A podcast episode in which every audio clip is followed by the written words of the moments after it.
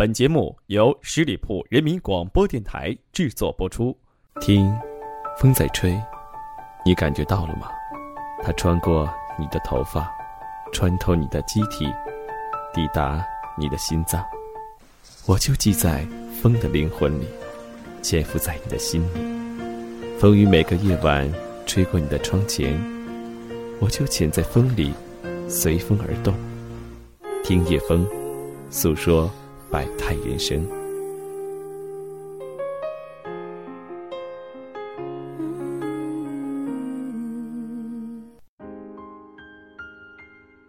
大家好，欢迎来到十里铺，一起听夜风。我是叶枫。这几日在我的桌案上一直摆放着这样一本书《百年孤独》。之前我一直没有看过这本书，直到近日它的作者马尔克斯的离世。在马尔克斯离世之后，我看到了世界各地的名人作家对他的惋惜，和对他的《百年孤独》的称赞。于是叶枫就在想，为什么这么多人对《百年孤独》情有独钟？它究竟？有着怎样的魔力？那在今天的节目当中，就请各位和叶枫一起去寻找这个答案。一九八二年诺贝尔文学奖得主、哥伦比亚作家加夫列尔·加西亚·马尔克斯于北京时间四月十八日凌晨在墨西哥城去世，享年八十七岁。对于中国当代文坛来说，几乎没有比马尔克斯的《百年孤独》更重要的外国文学了。他深深影响了包括莫言、余华在内的大批作家。如今世间再无马尔克斯，我们唯有重读他的《百年孤独》，霍乱时期的爱情，以悼念。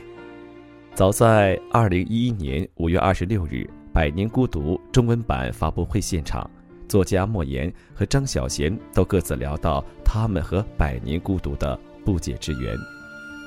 当时莫言这样说道。我最早听说这本书是一九八四年年底，当时我在解放军艺术学院文学系读书，听一个河北保定的朋友谈到《百年孤独》，我们几个同学一块儿去王府井新华书店买到这本书。这个版本是上海译文出版社一九八四年八月版，当时很便宜，一块六，但是当时我们感觉已经不便宜，因为我们一个月只有七八十块钱。我今天看新经典的定价是三十九块五，二十多年的时间，书价翻了二十多倍。读这本书，对我们八十年代这一批开始写作的作家来说，每个人都会讲述很多的感受，很多的故事。我读这本书，第一个感觉是震撼，原来小说可以这样写。紧接着感觉到遗憾。我为什么早不知道小说可以这样写呢？如果早知道小说可以这样写，没准《百年孤独》我可以写了。因为戏法一旦捅破以后很简单，就像哥白尼环游世界以后，很多人也说我们也可以做到。就像把鸡蛋煮熟了以后，说谁可以把它立起来，所有人都不能做。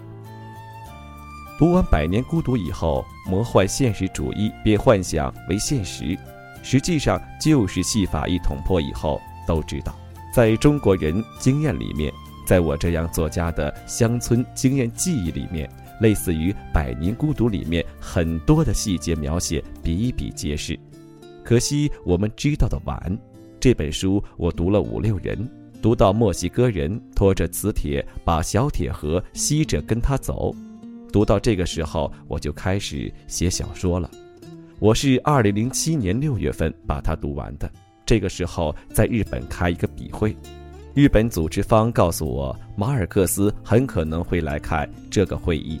后来我一想，很多人都把我比喻为中国的马尔克斯，我自己也供认不讳。我从马尔克斯文学里面得到很多的滋养，他是我们没见面的老师大师。但是我二十多年来没有把这本书读完，实在不像话，所以我用两个星期时间把《百年孤独》从头读到尾，所以一本书读了二十多年。那刚刚各位听到的这段话是同样诺贝尔奖获得者莫言讲到的他和《百年孤独》的一些点滴故事。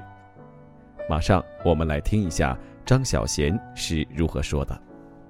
我第一次知道《百年孤独》，那时候我在念中学，我代表学校参加一个话剧比赛，我们演的是《雷雨》，其中一个评判是话剧老师，我们是中学组。公开组有一个新的话剧团，他们演的话剧就是《百年孤寂》，我们根本看不明白，我们也不知道是怎么回事，因为演的蛮抽象的。后来我念大学的时候，我买到书之后，第一次翻开的时候看不明白，因为那个名字都很想象，看得我一头雾水。我买的是台湾的译本，一直放在书架上面。我有一个朋友很喜欢这本书，但是我也没有特别拿来看。但是有一天，我突然想看这本书，拿来看之后，才发现我怎么错过这么好看的书。我看的第一种感觉很震惊，原来小说可以这么写的，它是完全没有规制的，但是没有规制里面这么好看。我每年都会不停地拿出来看。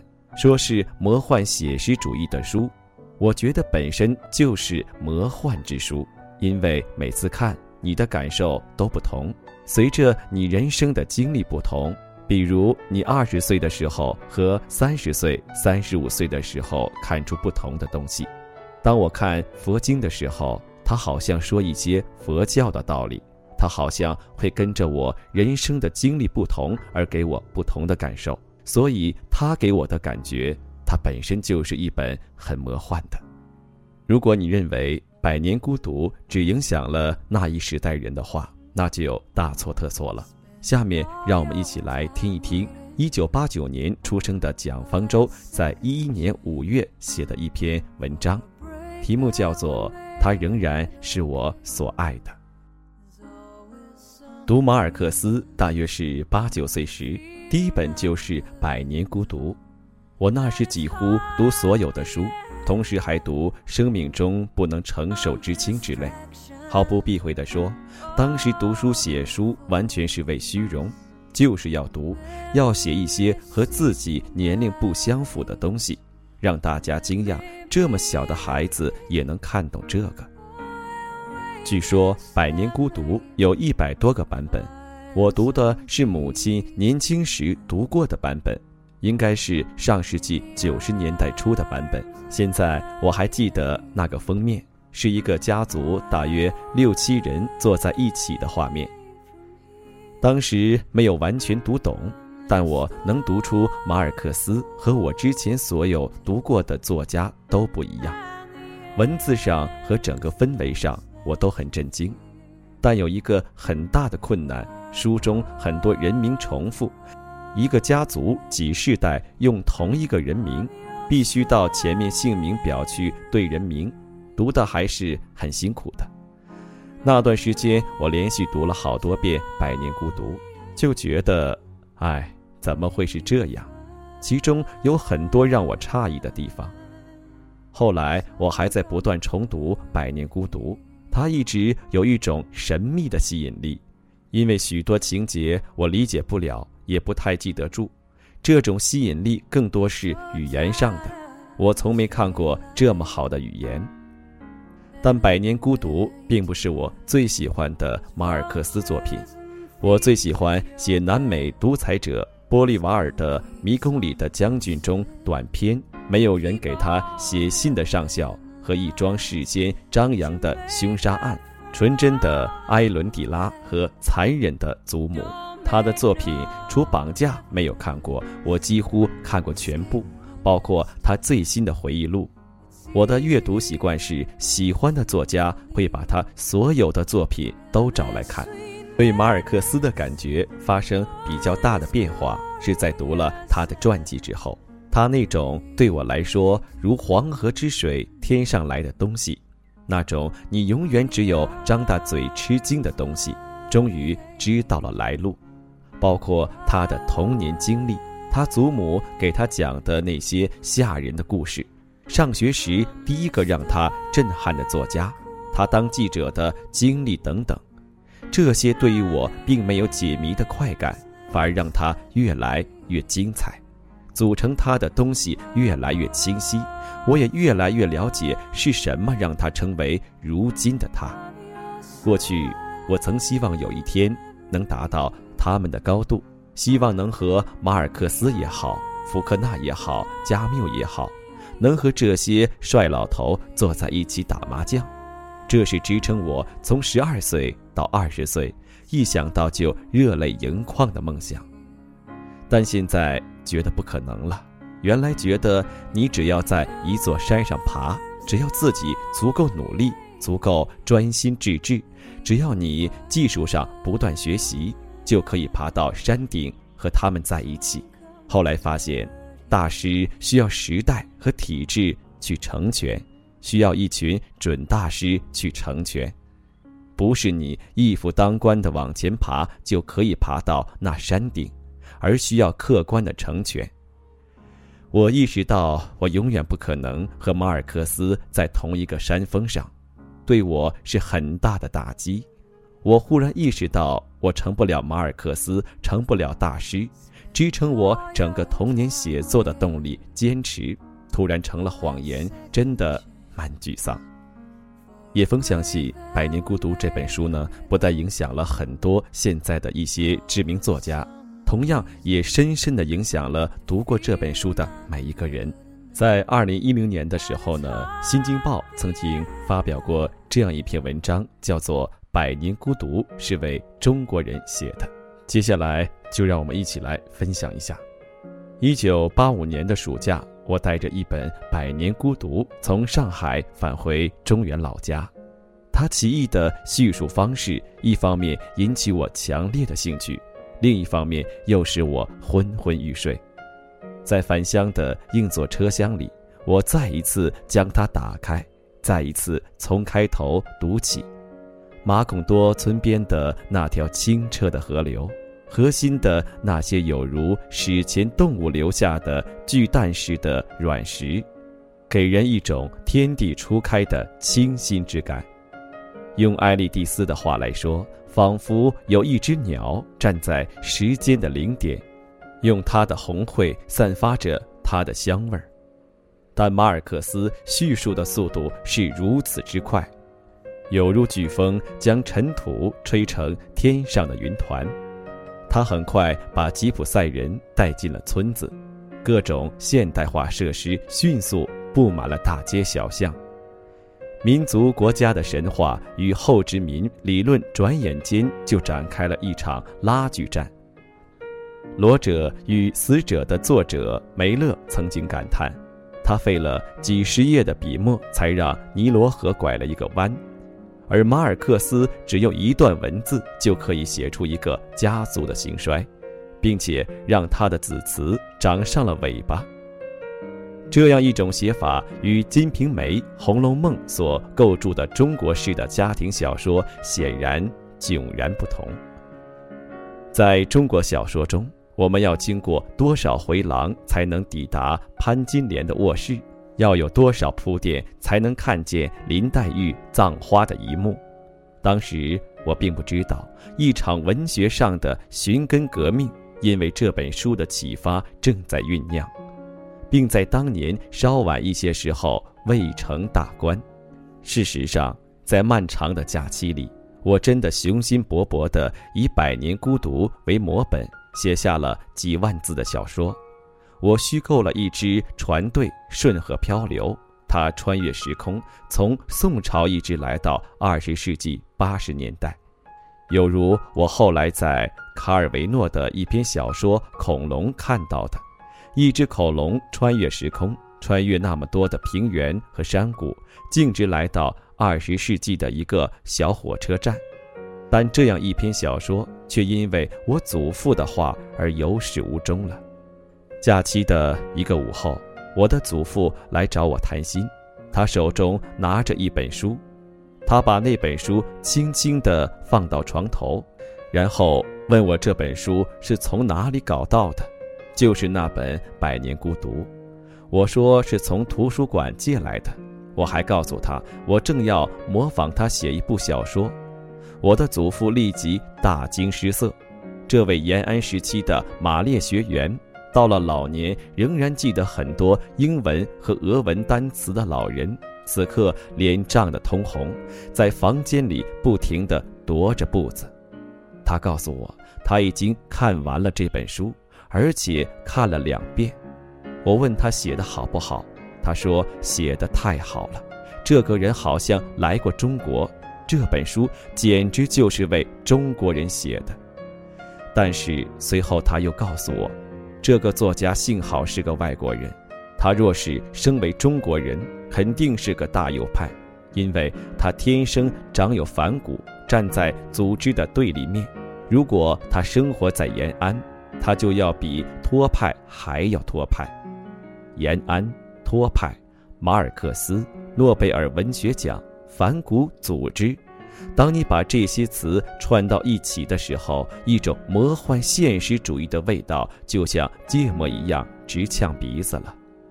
祖父几乎吼起来，他对父亲说：“他竟然还要模仿人家写小说，太吓人了！他要敢写这样一部小说，咱们全家都不得安宁，都要跟着他倒大霉了。”祖父将那本书没收了。并顺手带走了我刚写下的几页小说。第二天，祖父对我说：“你写的小说我看了，跟人家没法比。不过这也好，他不会惹是生非。”祖父又说：“尽管这样，你还是换个东西写吧。比如，你可以写写发大水的时候人们是怎样顶着太阳维修河堤的。我当然不可能写那样的小说。”因为就我所知，在洪水漫过坝堤的那一刻，人们纷纷抱头鼠窜。两年以后，我的祖父去世了。我记得合上棺盖之前，我父亲把一个黄河牌收音机放在了祖父的耳边。从家乡到山间墓地，收音机一直在播放党的十三大即将召开的消息。农民们挥汗如雨，要用秋天的果实向十三大献礼；工人们夜以继日战斗在井架旁边，为祖国建设提供新鲜血液。广播员激昂的声音伴随着乐曲，穿过棺材，在崎岖的山路上播散，与林中乌鸦呱呱乱叫的声音相起伏。这一切，多么像是小说里的情景！他甚至使我可耻地忘记了哭泣。但是二十年过去了，关于这些场景，我至今没写过一个字。当各种真实的变革在谎言的掩饰下悄悄进行的时候，我的注意力慢慢集中到另外的方面。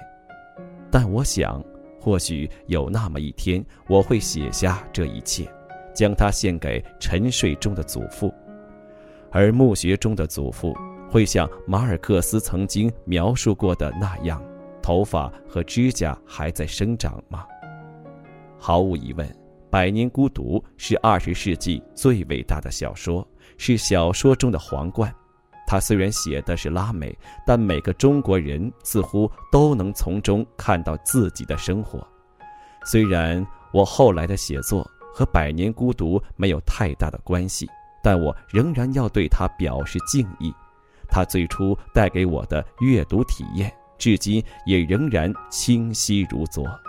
比如现在，我就再一次想起了从祖父的棺材里传出来的声音，听到了山林中的鸟叫，我仿佛也再次站到了一条河流的源头，那河流将消失。但它的波涛却已在另外的山谷回响，它是一种讲述，也是一种探究，是在时间的缝隙中回忆，也是在空间的一语流连。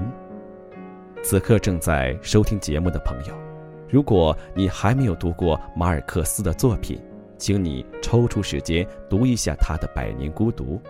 如果你已经读过一遍或者几遍，那么也请你再读一遍，也许会有不同的体悟。